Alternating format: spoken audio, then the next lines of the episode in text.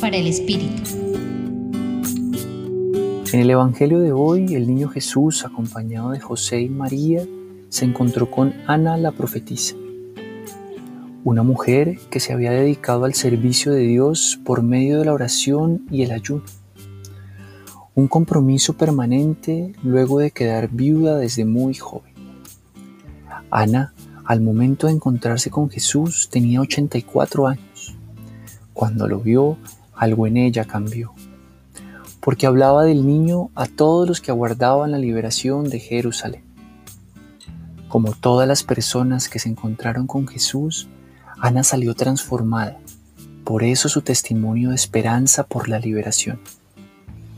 Hoy, como en la época de Jesús, vivimos en un contexto en donde la liberación ondea con fuerza.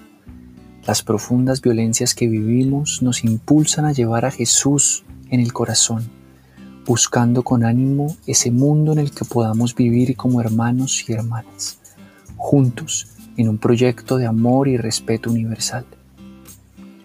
Señor Jesús, toca nuestras vidas y transfórmalas. Llénanos de tu fuerza para encarar nuestra liberación y salir al encuentro de las otras liberaciones. Los acompañó Carlos Felipe Prieto, del Centro Pastoral San Francisco Javier de la Pontificia Universidad Javeriana.